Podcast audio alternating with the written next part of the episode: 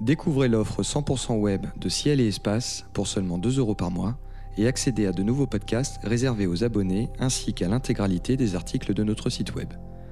Choisissez l'offre d'abonnement qui vous convient sur ciel et espace.fr.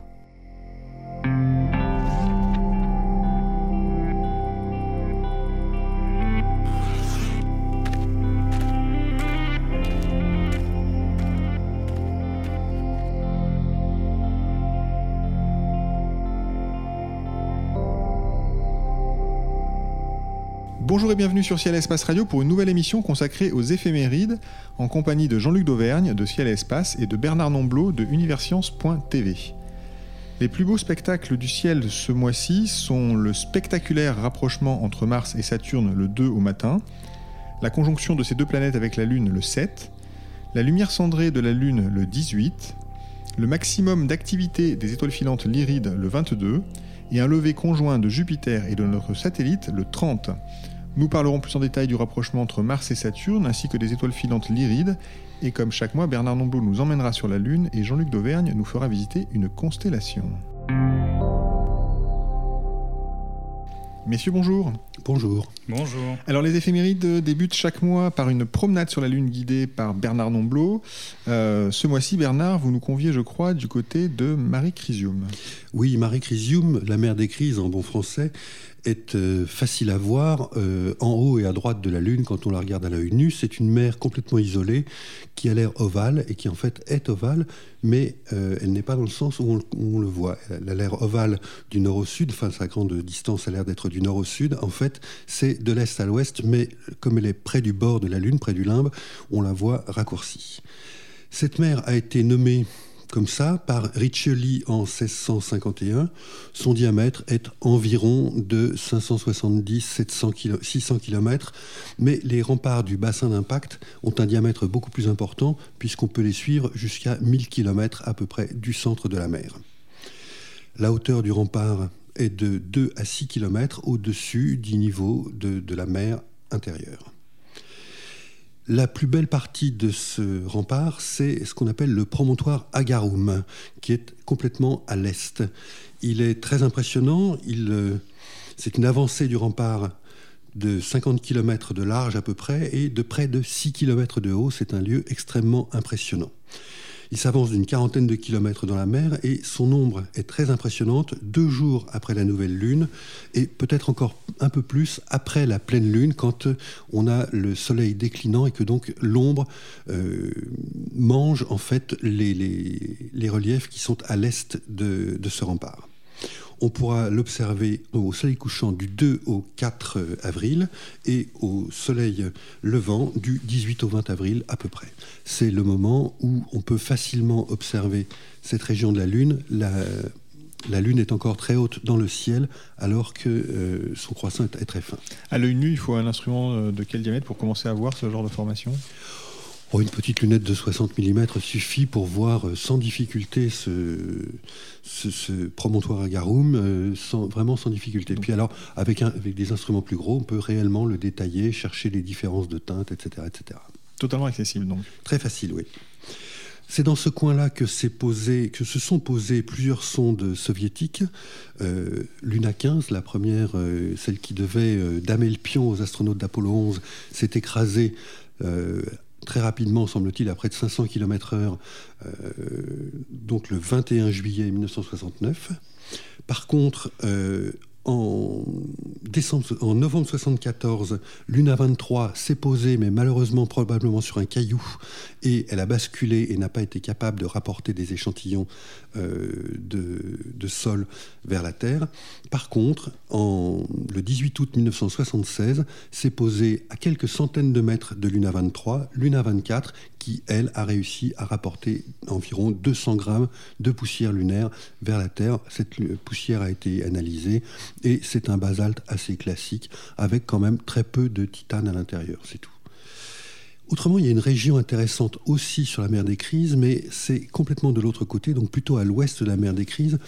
Il y a euh, à l'ouest du cratère Yerkes, un petit cratère d'une trentaine de kilomètres, il y a deux promontoires qu'on avait appelés jadis promontoire Lavinium et Olivium.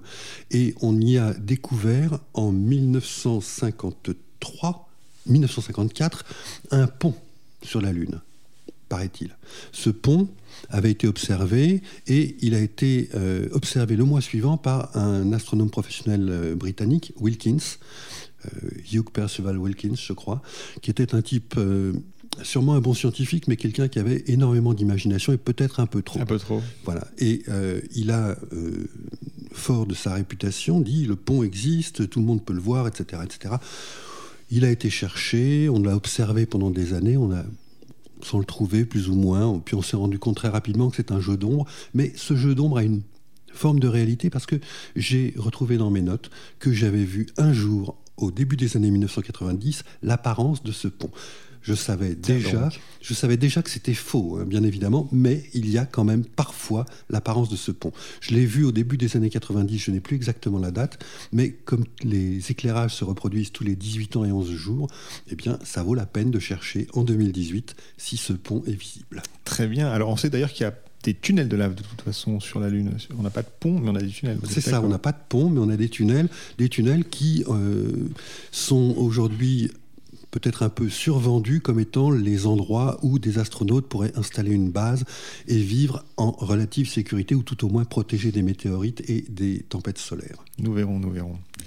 Très bien, merci. Nous enchaînons avec les événements célestes de ce mois d'avril. Euh, je rappelle au passage que vous pouvez les retrouver dans les pages de Ciel et Espace ainsi que dans notre almanach du ciel 2018. Euh, on commence d'abord par ce beau rapprochement entre Mars et Saturne, le 2. Euh, Jean-Luc, il faut se lever euh, vraiment tôt pour en profiter de ce rapprochement? C'est plutôt à observer en seconde partie de nuit, effectivement, vu que les deux planètes sont dans la constellation du Sagittaire.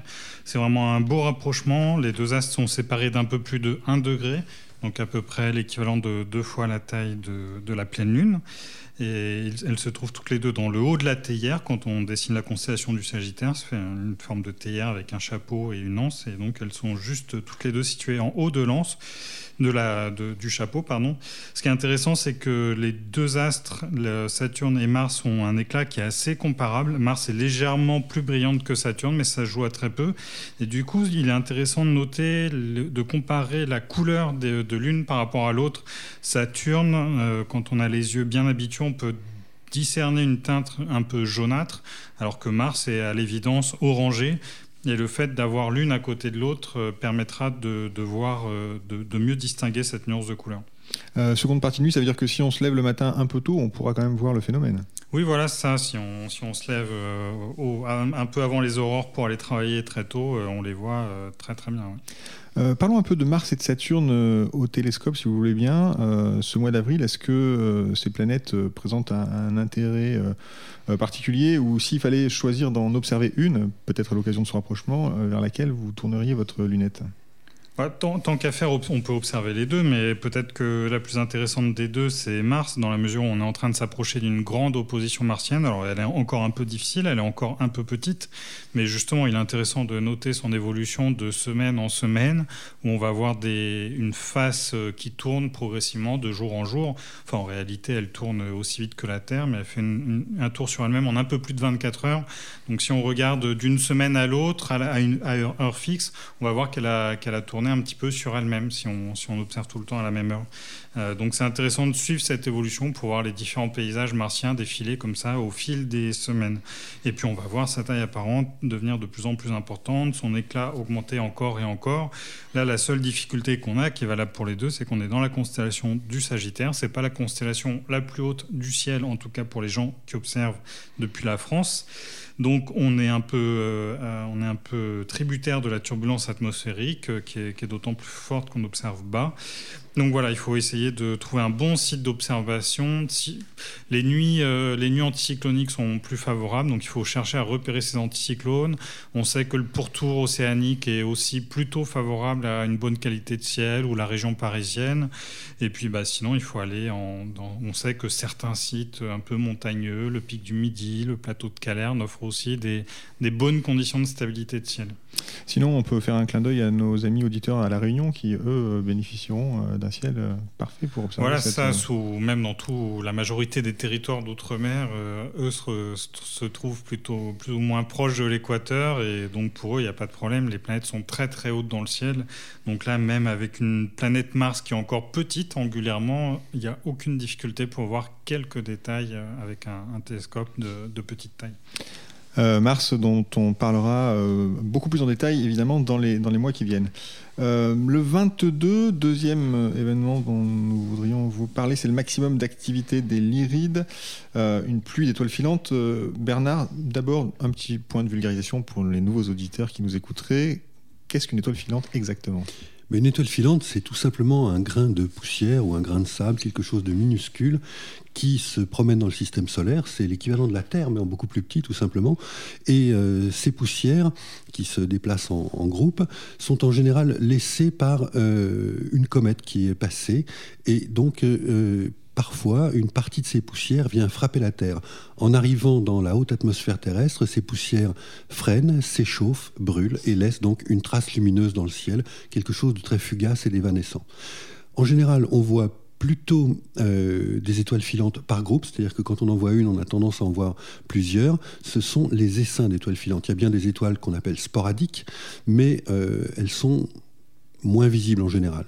Donc ça vaut la peine, si vous pensez qu'il est utile de faire un vœu, de faire une liste de vœux, parce que vous verrez plusieurs étoiles filantes. Dans le cas des lyrides, on, peut en compter globalement une vingtaine par heure au moment du maximum.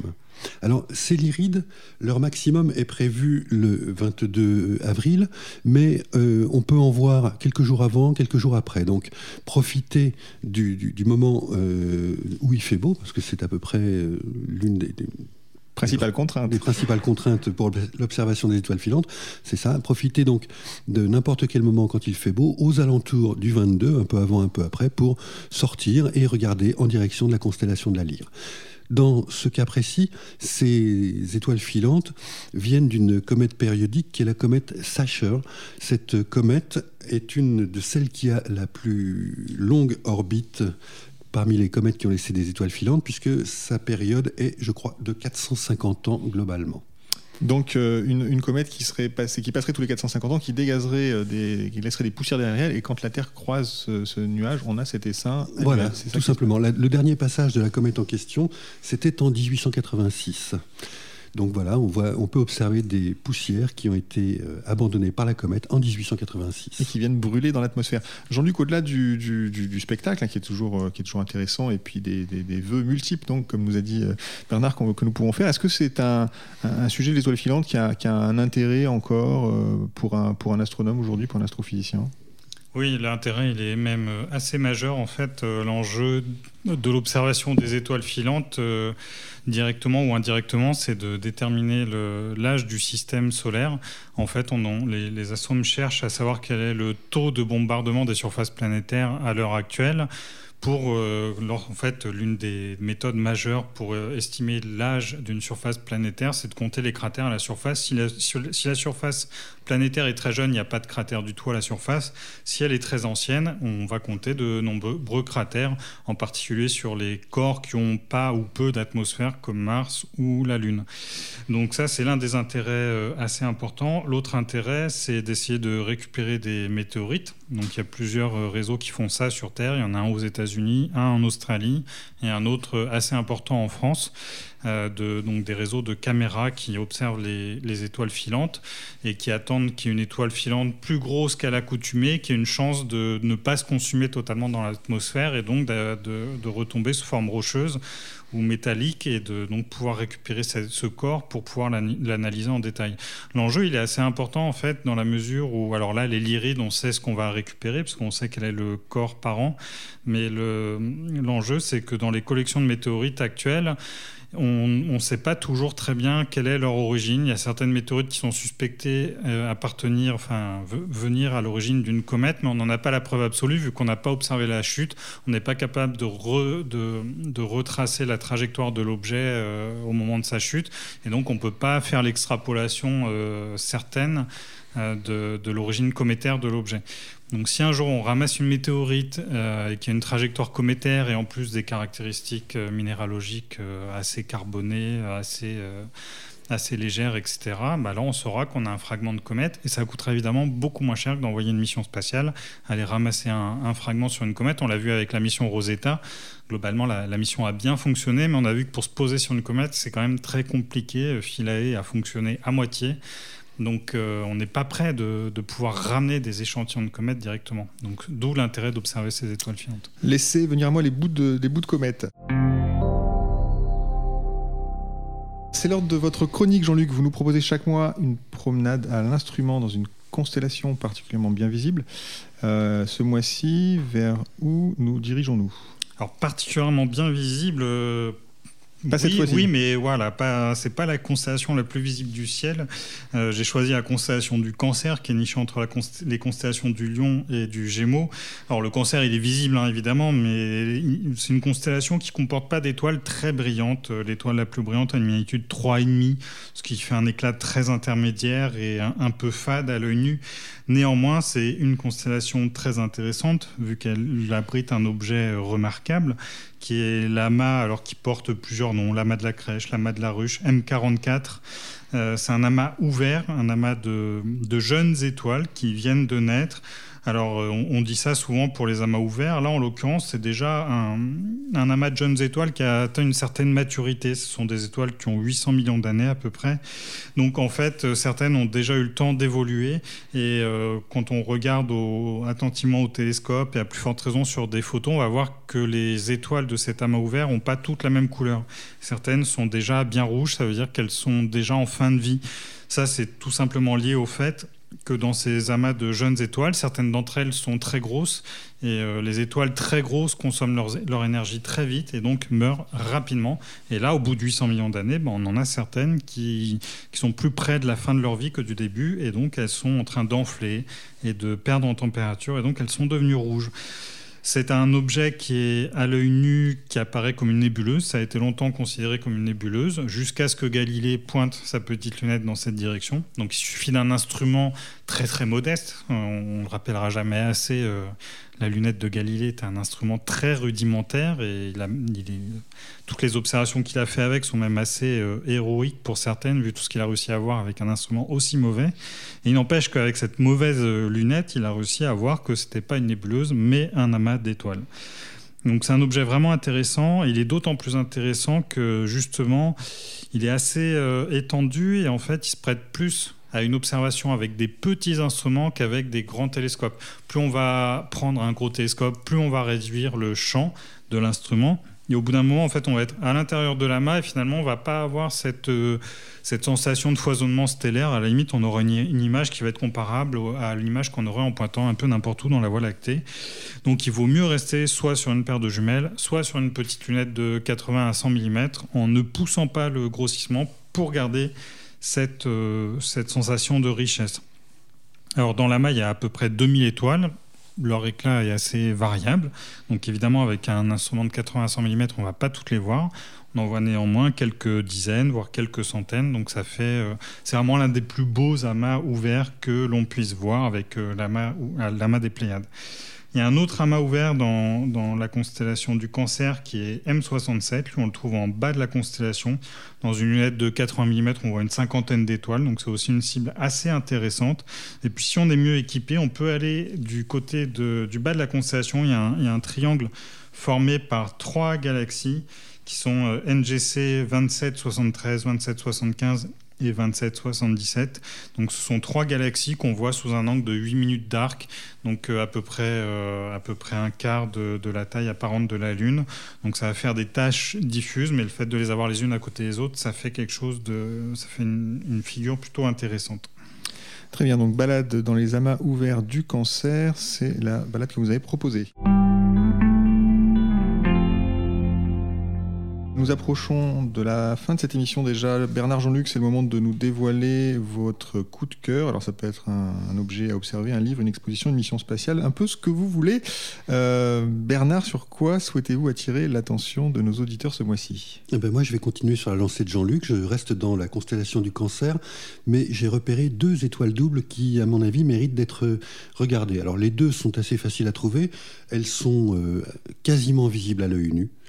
C'est-à-dire que, la, par exemple, l'étoile 57 du cancer euh, est formée de... C'est une étoile double avec deux étoiles, l'une de magnitude 6, l'autre de magnitude 6,5, qui sont séparées de 1 seconde 4 c'est-à-dire que ça se voit avec un télescope de 115 mm à peu près, grosso modo, à condition que le ciel soit bon, à condition de ne pas hésiter à pousser le grossissement, et euh, si la turbulence n'est pas trop forte. Donc ça fait beaucoup de si, mais elles sont relativement faciles à voir, et si on les rate une fois, ça vaut la peine de revenir le lendemain ou un troisième jour, et on finit forcément par dédoubler cette étoile double. Donc cette étoile double 57 du cancer est assez jolie à voir, avec deux étoiles de, de magnitude pas tout à fait semblable, mais quand même assez comparable, relativement rapprochés, et les deux étoiles sont de couleur nettement orange. Ça correspond à leur spectre, elles sont toutes les deux de spectre G, c'est-à-dire assez comparable au Soleil, on va dire. Et puis il y en a une autre qui est Zeta du cancer. Alors Zeta, euh, la, principale est un peu plus brillante, elle est de magnitude 5,4, elle se voit très facilement avec n'importe quelle petite euh, lunettes astronomiques, paire de jumelles, chercheurs tout simplement. Et il y a donc deux étoiles de, de, magnitude 5, 4 et 6 qui sont séparées de 6 secondes d'arc. Donc facile à voir et toutes les deux sont jaunes. Mais si on regarde la plus brillante, celle de magnitude 5, 4, et que le ciel est bon, on peut se rendre compte qu'en fait, celle-là aussi est une étoile double. C'est en fait donc une étoile triple. Mais le compagnon, de magnitude 6 également, lui se trouve à 0,9 secondes d'arc. C'est-à-dire que là, il faut un télescope d'au moins 15 cm pour les séparer. Moi, je les ai observés plusieurs fois avec un télescope de 20 cm, mais là aussi, quand le ciel est euh, coopératif, c'est-à-dire quand on n'a pas trop de turbulences. Les nuits du printemps sont souvent euh, très bien pour ça, tout au moins en région parisienne. On a relativement peu de turbulences et ça vaut la peine de tenter cette, euh, cette observation. Les trois étoiles, dans ce cas, sont jaunes, tirant très légèrement sur l'orange. Là aussi, ça correspond à leur spectre. Donc tenter l'observation de Zeta du cancer, une étoile triple de la constellation du cancer. Jean-Luc, quel est votre coup de cœur ce, mois-ci? Alors c'est un, documentaire qui est sorti il y a longtemps qui s'appelle Une brève histoire du temps, donc sur Stephen Hawking qui nous a quitté le 14 mars.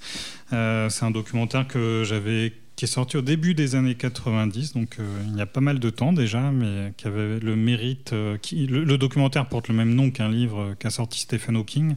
Alors autant le livre est pas forcément facile à lire, autant euh, le documentaire lui est accessible à tout le monde et et ce qui était très intéressant dans ce documentaire, c'est qu'il montrait comment euh, Stephen Hawking a, bâti des façons de penser différentes en raison de son handicap. Euh, nous, on est capable de faire des dessins, etc. Et lui, ayant perdu progressivement euh, l'usage de ses mains, etc., il a bâti d'autres modes de pensée. Et c'est peut-être ce qui l'a poussé. Enfin, à la base, il était brillant, mais c'est peut-être ce qui l'a ce qui l'a poussé à penser un peu différemment des autres astrophysiciens dans un certain nombre de domaines. Donc euh, j'imagine qu'en traînant sur la toile, on doit pouvoir retrouver ce documentaire euh, peut-être sur les sites de streaming ou bien, euh, ou bien sur les sites de vente en ligne de, DVD. Et en tout cas, ça vaut vraiment le coup de le voir si vous ne l'avez pas vu. Il est, un, il est, un, peu vieux, donc j'imagine que les plus jeunes en particulier ne l'ont jamais vu. Et oui, il est un peu vieux parce que nous sommes un peu vieux aussi, Jean-Luc, il faut bien le dire. J'ai aussi un très très bon souvenir de ce documentaire. Euh, les éphémérides de Ciel Espace Radio bah, sont terminées pour ce mois d'avril. Merci à Bernard Nomblot de Universcience.tv et à Jean-Luc Dauvergne de Ciel Espace pour leurs conseils d'observation. Merci à Nicolas Franco qui a réalisé cette émission. Elle était présentée comme chaque mois par David Fossé. Bonnes observations à tous et rendez-vous en mois de mai.